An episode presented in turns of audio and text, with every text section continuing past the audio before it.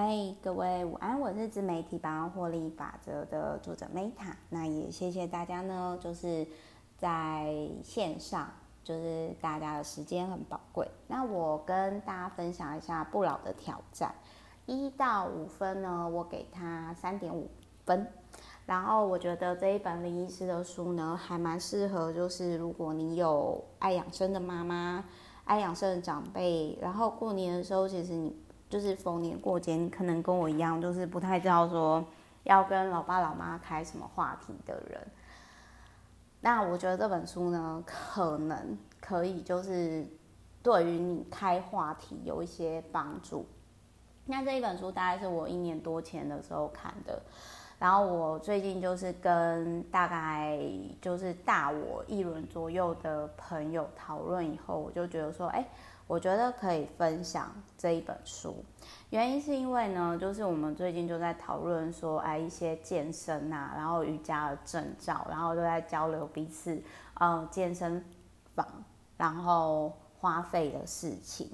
然后我们就突然想到了这一本书。那不老的挑战呢，就是他有提到说，用减法过生活，创造超呃超脱年岁的热活自在。那他这里面就有提到说，大概是几岁的时候，林医师就是有提到说，几岁的时候可以开始运动。那他就有提到说，有百分之三十。几的人都忙着赚钱，没有时间运动。然后它里面就有一个个案，就是有一个女生，她在三过三十五岁以后，然后就是有肥胖啊、荨麻疹啊、忧郁啊、失眠啊，然后没运动，然后后来就是自律神经失调，就晚上睡不着，早上爬不起来。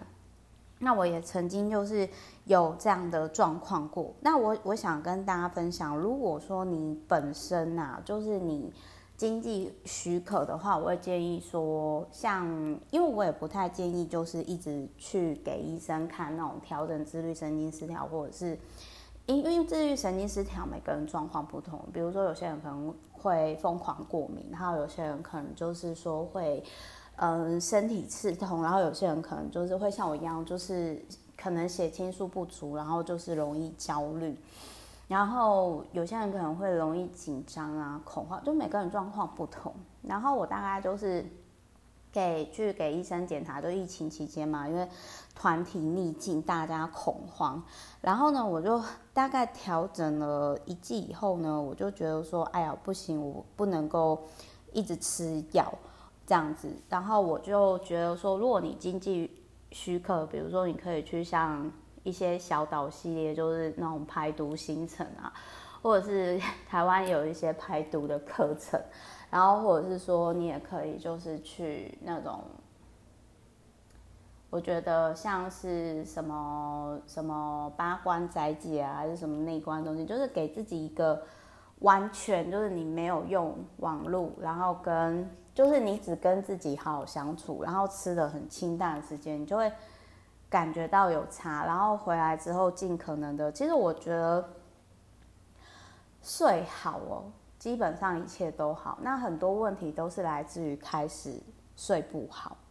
那再来，他还有提到，我觉得有比较突破我盲点的地方，就是说，因为我以前都会比较喜欢就是白天运动，但是这一本书林医师就有提到说，就是他晚上运动改善。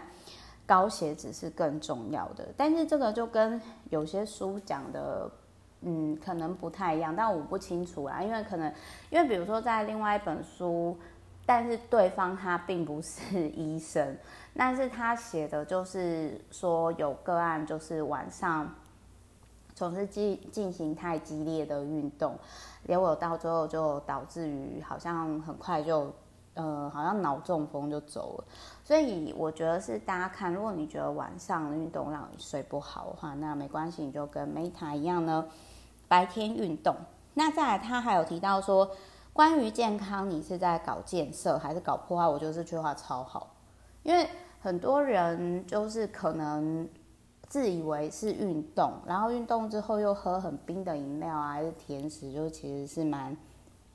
蛮伤身的。那他还有提到说，运动治百病。那我觉得这本书不老挑战可以，呃延伸去看，很早之前有一本书就是《运动百忧解》，《运动百忧解》那个作者一样也是女生，但是比较特别的是，她是她老公走了以后，就突然离开她，然后她透过运动走出。伤痛，那我觉得相较于就是其他成瘾的行为，有些是工作狂啊，有些是网络成瘾啊，有些是喝酒成瘾啊，有些是可能是比较不 OK 的，就是大麻、酗酒那些。那我我觉得他选择透过运动成瘾，并且没有运动伤害，我觉得运动百忧解可能是所有成瘾行为当中，我觉得比较比较好的方式啊。哎，不是床上运动哦，床上运动那个我觉得会又是又延伸出来另一个程度的麻烦。好，那我们再收回来哦，就是呃，应该是说，我觉得床上运动呢，单一伴侣比较好，因为你如果就是在很混乱的状态，然后呢，你又分散自己的能量，造成更多能量纠缠，我个人会觉得。会引发更多其他量子纠缠的世界，因为这个是书里面没没讲，但是我觉得可以延伸出来。我看到的状况就是，你可以看哦，那种就是，如果今天他的伴侣太多，不管男生女生，这个人通常是这样，桃花好就会影响事业跟获利。那你如果要获利的话，你某些程度上就是你可以看到，基本上事业跟获利很稳的人，他们在那个时间通常都是单一伴侣，或者是说他可能就是单身专注在那上面，提供给各位参考。这是题外话，书上没写，我自己我自己观察。那再来还有呢，就是他也有提到说，嗯、这个他也有个案，就是运动以后，然后糖尿病就获得控制。那他，我觉得这本书还有一个很好，就是他有提到说健康存折的三关键：脑力、骨本跟肌肉。那其实我昨天在跟，就是我我真的是很感谢，就是一个姐姐，然后她就跟我分享说，她就跟我分享说，嗯，其实像，因为我们都在讨论说瑜瑜伽就是对柔软度有帮助嘛，然后有氧就是瘦身嘛。然后就是有氧的话，就是加速代谢嘛。那那个就是 重训，就是增加肌肉嘛。那所以呼应这个医生讲，脑力、骨本、肌肉是健康存折的三关键。那我觉得你要健身也是三个领域，就是有氧哦，然后重训跟柔软度。然后柔软度当然你不一定要选择瑜伽，只是瑜伽是我喜欢的。